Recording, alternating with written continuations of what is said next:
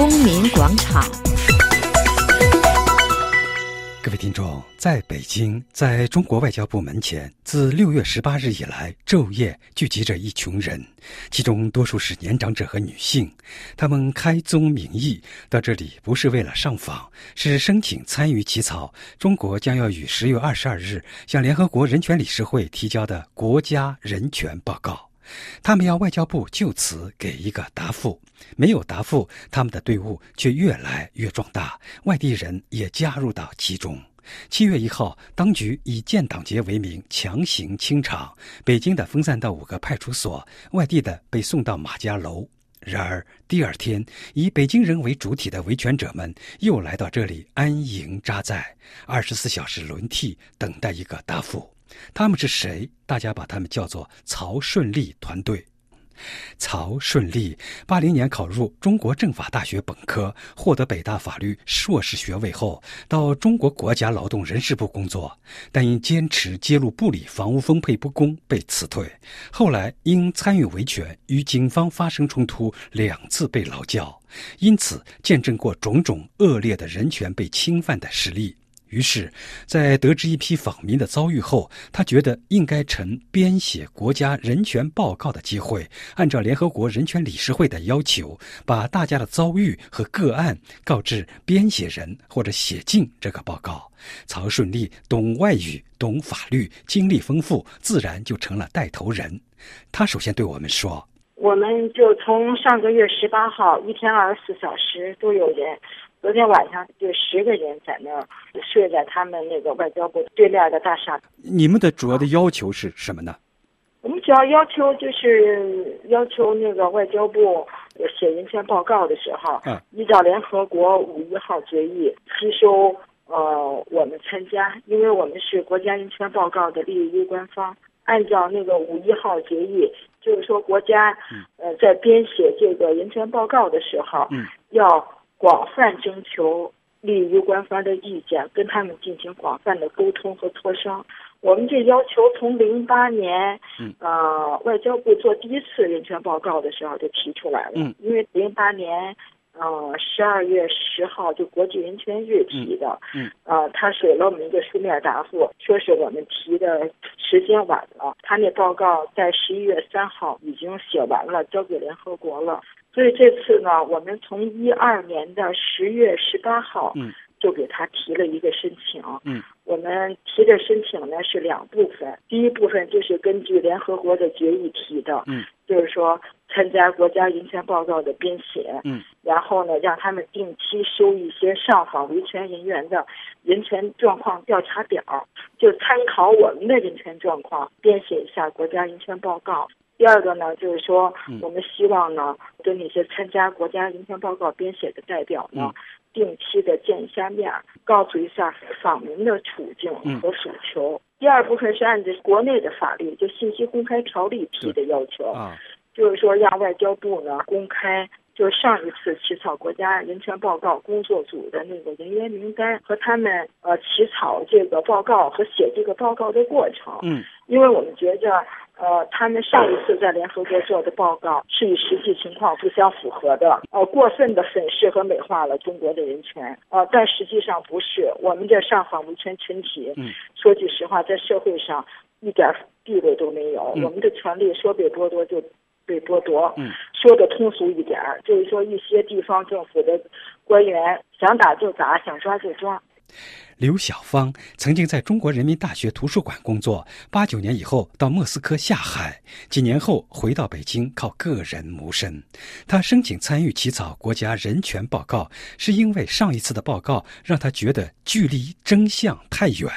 我们为什么要这么做呢？对，由于中国的人权环境这么恶劣，但是中国它是加入了世界联合委员会的，它是人权的这个成员国了。那么说，你成员国你遵守的是联合国的各项规章制度的，那么按照联合国的规定，各国要把本国的人权状况要在联合国要做个汇报的。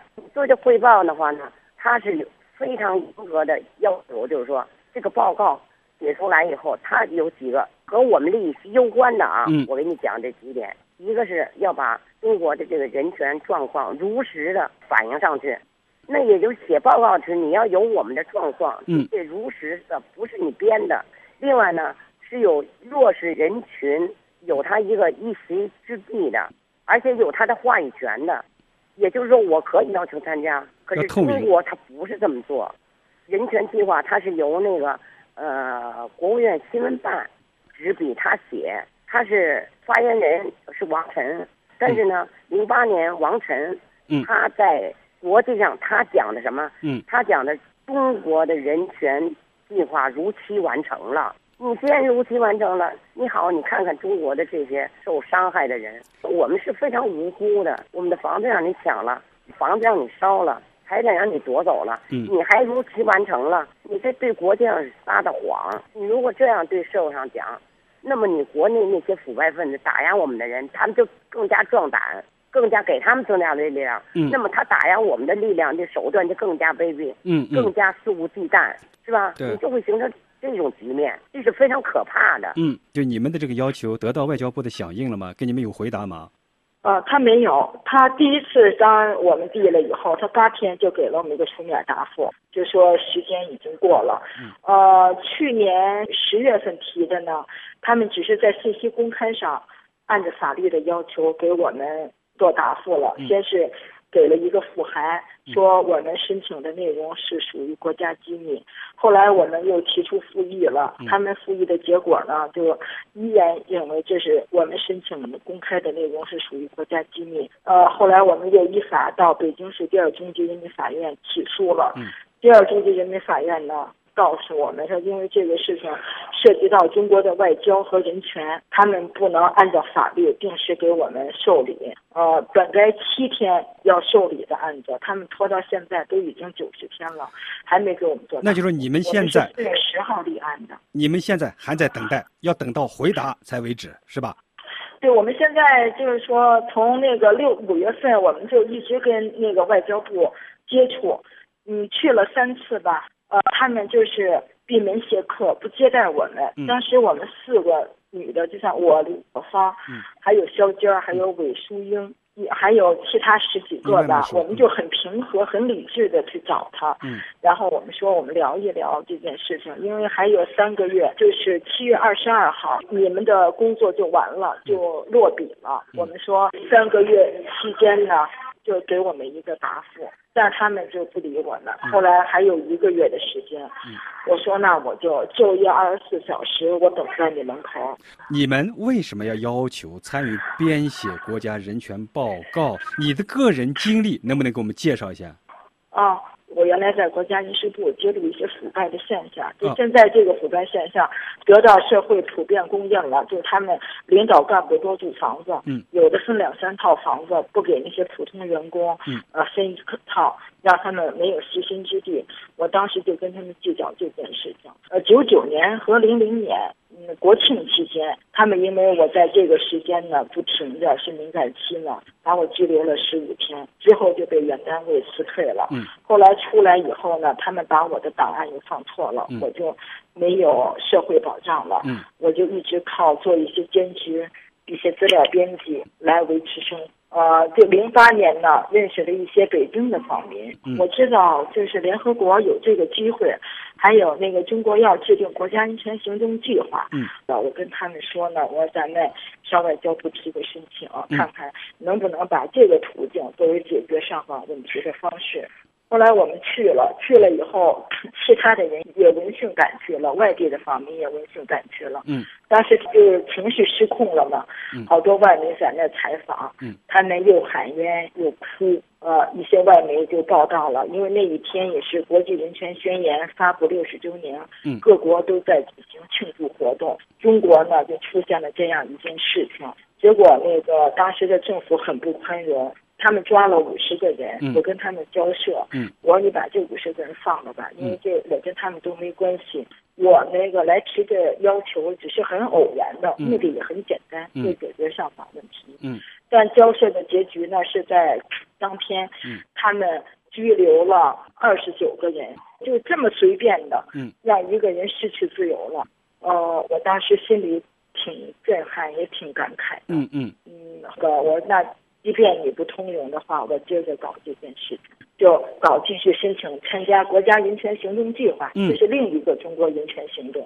呃，但最后呢，他们就找着茬儿，嗯老就是非法拘禁我。嗯。因为他们非法拘禁，我们我和警察之间产生了冲突，我嗯把派出所给砸了。砸了以后，就在零九年嗯四月十二号，他们把我劳教了。劳教我的第二天，嗯，他们就是把国家人权行动计划给公布了。嗯。当时我特别伤感，嗯。我心想，你这么一个大的政府，嗯。针对一个个人来采取行动，让我特别想不通。后来大概在一零年四月十一号出来了，嗯。出来因为身体受的伤害很大，嗯。我在里头受到酷刑了，嗯。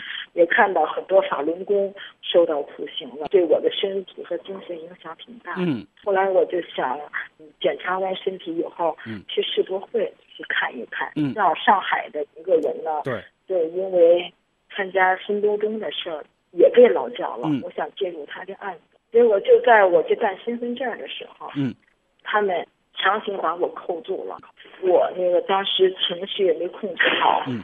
又把他们的派出所给砸了。